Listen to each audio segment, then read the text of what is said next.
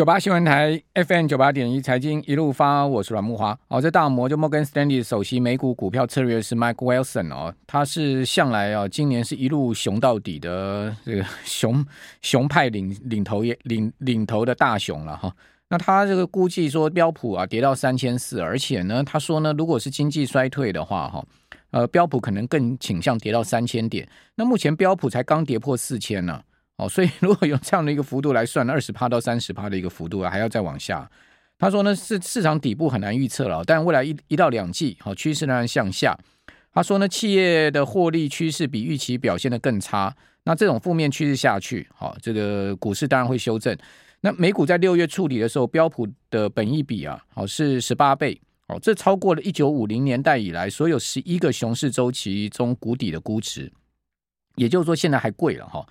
那目前标普的本益比呢是十九倍，哈，他说呢，本益比是不对的，哈，因为联准会要变得更鹰派，哈，那股市呢在获利前景呃过于乐观的情况之下呢，大家应该要更谨慎。随着收益减少，本益比开始下降，哈，在这个收益减少的过程中的某个时间点呢，市场会触底，他估计的时间是六呃九月到十二月，就第四季，啊，呃，那至于。这个红利投信怎么看呢？等一下我们来请教邓副总哈。不过经济基本面确实是不好哈。呃，今天我们看到的讯息是亚洲两大制造重镇哈，台湾、南韩八月的制造业景气双双重衰啊。哦，因为今天中经院也公布出来最新的采购经理人指数嘛。哦，等一下跟听众朋友报告哈，是也再再次下滑。好，这个 PMI 呃再次下滑。那韩国今天我们刚刚有讲到说呢，呃，整个八月出口啊。这个呃逆差的情况更明显啊，这个高达将近一百亿美金的一个月单月逆差，对韩国这种出口大国来讲，真的是非常罕见啊！而且呢，一个月的逆差已经是几乎是要去呃跟今年上半年呢这个逆差总额是要比肩了，好，要达到上半年的一个逆差总额了。好，那这种情况当然显示了说，这个整个亚洲以出口为主的。呃，这种经济体呢，现在目前的整个经济压力是很重的哈。那刚刚讲到中经院，好，它公布出来的八月 PMI 连续两个月是在五十以下哈。那上个月是跌得非常的厉害，是史上最大的单月跌幅了。哦，就是说有这个数据统计来最大的单月的下跌。那今天公布出来的数字呢是四十七点二，好，连续两个月的下跌，而且创下二零二零年七月以来的新低。那中经院是说啊，主要经济体都放缓，哈，那库存还很多啦。哦，所以制造业对前景的看法都很保守哈。那这个指数五十是龙枯线，好，景气扩张五十以上，景气衰退呢五十以下。好，现在在四十七点二。好，那今天续跌了零点六个百分点，好，写下两年新低纪录哈。那制造业未来六个月的展望指数呢，续跌一点八个百分点到二十八点三。好，这是创下。疫情以来的新低，而且制造业六大产业全数回报是紧缩的，好，没有一个产业现在目前看到是，呃，是扩张的哈。那同时呢，八月未经计调的非制造业经营指数 NNI 已经连续两个月是扩张，哦，指数呢，但指数也回跌了二点九个百分点到五十三点八，好，那所以这个景气的面向呢就是压压乌了哈。那么赶快请教红利投信投资策略部的邓成明邓副总，邓副总你好，呃，主持人好，各位听众大家晚安。好，邓副总，这个全世界景气，包括呃，刚刚讲这个 Michael Wilson 的看法，您的看法呢？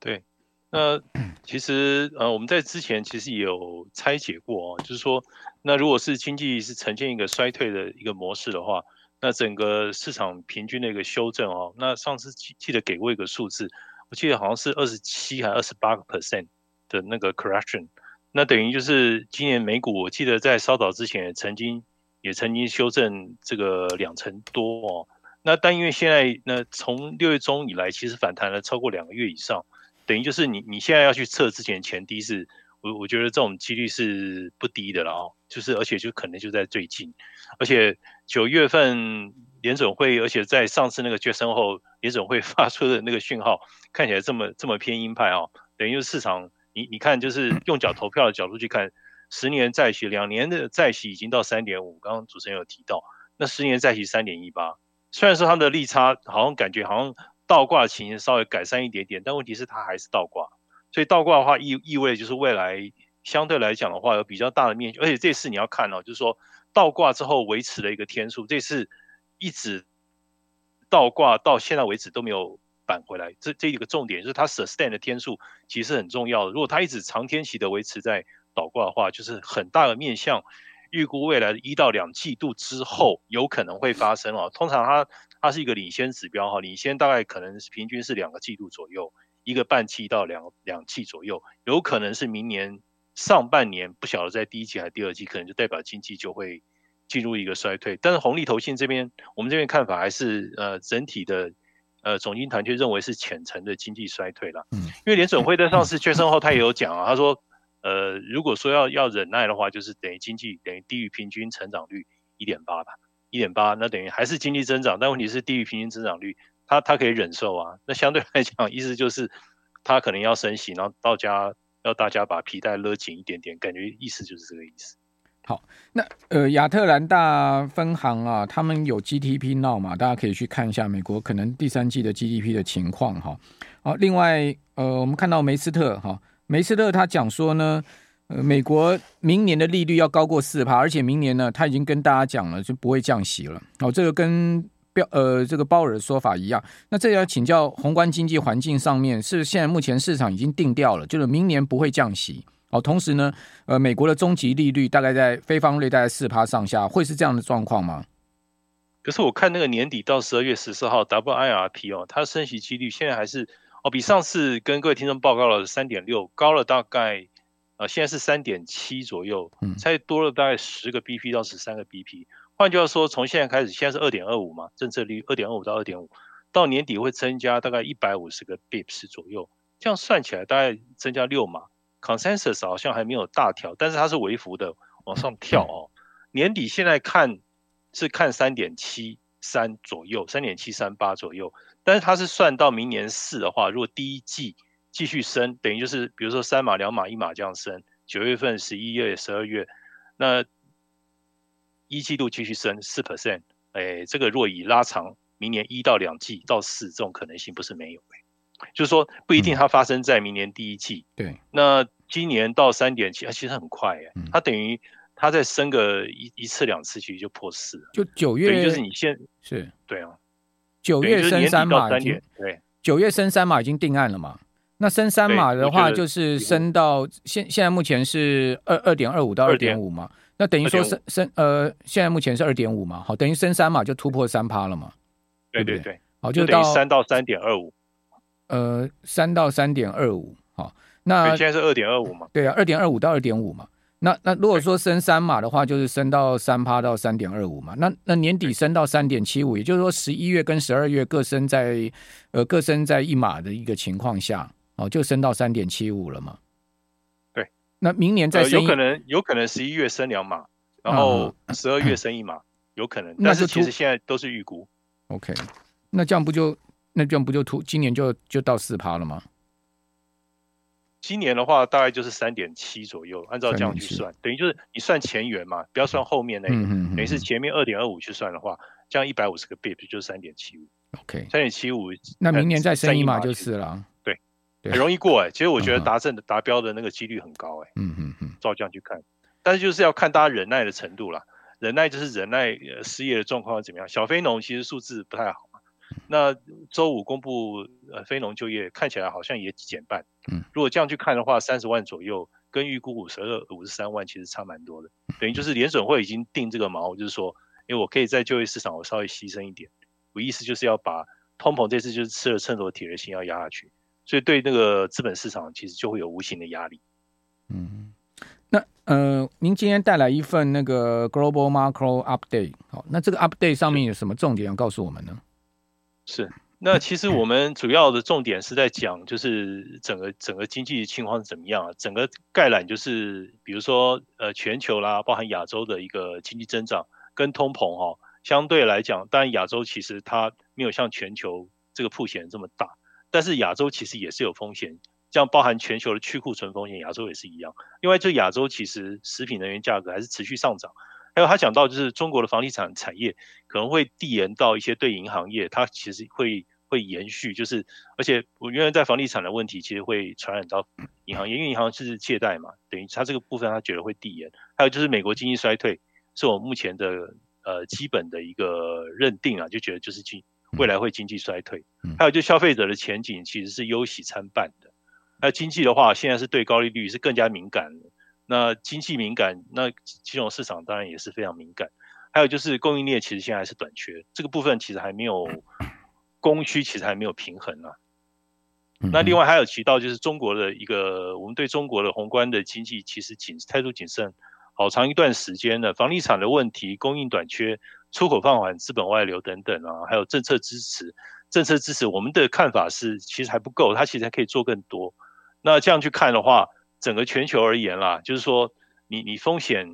资产整个偏向下行。那去库存的这个库存的过剩，那就这个整个亚洲市场来讲的话，还是会拖累增长哦。那另外就是其他的一个因素哦，就他比较了一下，就是你你现在市场其实是有点分两个集团，美国和中国。他比较一下，中国集团整个经济规模远小于美国集团，就是你出口都是以出口美国集团，美国他和他的盟友嘛。那这样的话，等于是如果你经济要锻炼的话，谁对谁短期的伤害比较大？看起来短期对。呃，中国这一方是比较不利的，但中期来讲，其实人口数、经济规模这很难说，这可能是有可能是四六或五五波。他今天讲的这个，我们这个整体的这个报告是一个月度的一个报告。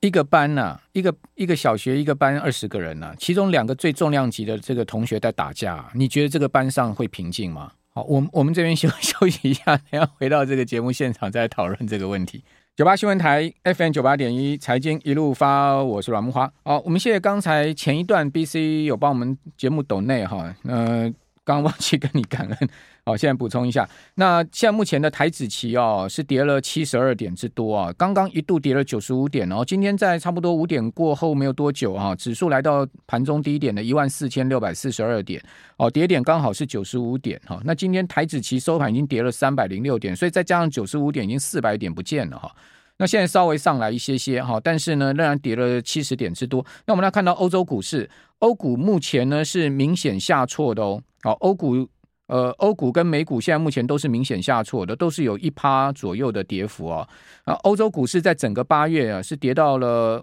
呃五周来的新低啊，美国是跌到一个月来的新低。然后欧股整个八月跌幅五趴哦，那美股四大指数的跌幅呢，整个八月都没有小于四趴的哦。那其中跌幅最大的是费半指啊，跌了超过十趴。好，那以上讯息提供大家参考。现在目前欧美股市仍然是一个偏弱的行情了哈。那至于说我个人在股市的操作跟看法，我刚刚在我们广告期间呢，我有在呃广告期间跟我们的那个我们看 YT 的朋友讲哈，我这边就不重述了哈。那另外呢，联准会啊，哦坚持升息抗通膨，所以部分人士预测呢，联邦基金率今年可能会上探四趴。哦，刚才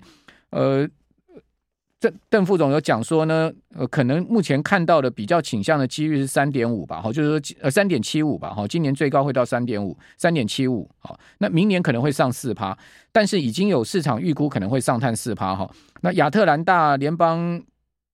就费德了，哈，的一这这经济学家啊，呃，他警几个经济学家共同警告说呢，升息最多得花上两年哦，才会压抑通膨，产生明显的效果。那么根据呃西方媒体的报道，外媒的报道说呢，呃，在官方部落格发表的这个报告指出呢，获得诺贝尔经济学奖的著名学者，哦，这个 Friedman 哦，在一九七一年曾经说过啊，Fed 的货币政策要花上一段时间才会对经济产生影响，而且当中有许多变数啊。过了半个世纪之后呢，他的这个论述仍然是呃成立的哈。货币政策开始对经济产出发生最大影响，得花一段时间。哦，通常要一点五年，就是一一年半到两年的时间。哦，这个是这个亚特兰大最新啊，他们这个亚特兰大的 Fed，他们几个经济学家，他们现在目前目前的这个说法，也就是说呢，真正要把通膨压下要两年的时间。另外，我们来看到现在目前根据 C 呃 CME 的 Fed Watch 啊，到今年底哦，就是说呢，十二月十四号的最后一次啊，这个 FOMC 会议哈，呃，现在目前市场共识呢，利率是会来到这个三点七五到四趴。好，那目前是二点二五到五二点五，好，那也就是说呢，九月升息三码，哈，会把利率拉到三到三点二五之后呢，呃，十一月跟十二月，好，会再升三码，好，在这个两个两个月的这个两次的会议会各再升，呃，总共升三码，就是有一次会升一码，有一次会升两码。那明年其实市场并没有那么悲观，我看到 CME 的 Fed Watch 啊，他现在目前看到明年哈，明年七月二十六号，呃，这个。FOMC 会议呢，它之后的利率的现在目前的市场共识呢，仍然停在三点七五到四趴，也就是说呢，市场认为到明年中啊，利率还是会在四趴这个位阶了，这个也蛮符合鲍尔的说法。好，那我们继续来请教红利投信投资策略部的邓邓副总啊，那邓副总你怎么看这个？呃呃，亚特兰大费的说货币政策要花两年才能真正把通膨压下来，哇，那这个痛苦时间很长哎。对，那其实呃，你可以看，就是因为联总会其实说真的，就是坚决升息，也不过就是今年上半年开始三，我记得印象没错的话，三月份开始，那坚决升息嘛，那到目前为止，三月到现在九月初，大概 roughly 半年左右的一个时间，那。有没有实质上造成呃经济等于就是通膨有没有被带下来？其实你看 PCE 呃六六个多 percent，那还有就是 CPI 从九点一降到八点六，其实其实有下来，但问题是还是蛮高的。那所谓的下来应该是平均水准，至少要要回到接近的这个区域嘛，不能现在还是相对还是比较在高峰呃回转哦。那我我我们是这样看，就是如果说它联总会。一直维持，比如说你现在的利率年底真的到三点七五，明年到四，然后一直维持在这个水准，一直维持大概半年到一年的一个时间，你说会不会会不会让这个 CPI 下来？我觉得有机会，有机会时间去拉长哦。另外说要需要两两年以上的时间拉起来哦。那我我是觉得其实它那个递延效果在九个月哈，等于三季到四季度哈，九个月到十二个月，其实我觉得就会有。有所影响啊，因为货币政策它的一个有一个递延效果，应该一般来讲的话，九个月到十二个月。那还有一点就是说，它现在开始缩表，缩表的速度开始九月份开始呃增加一倍嘛，等于就是要变成九百九百五十亿，从之前四百七十五亿变九百五十亿。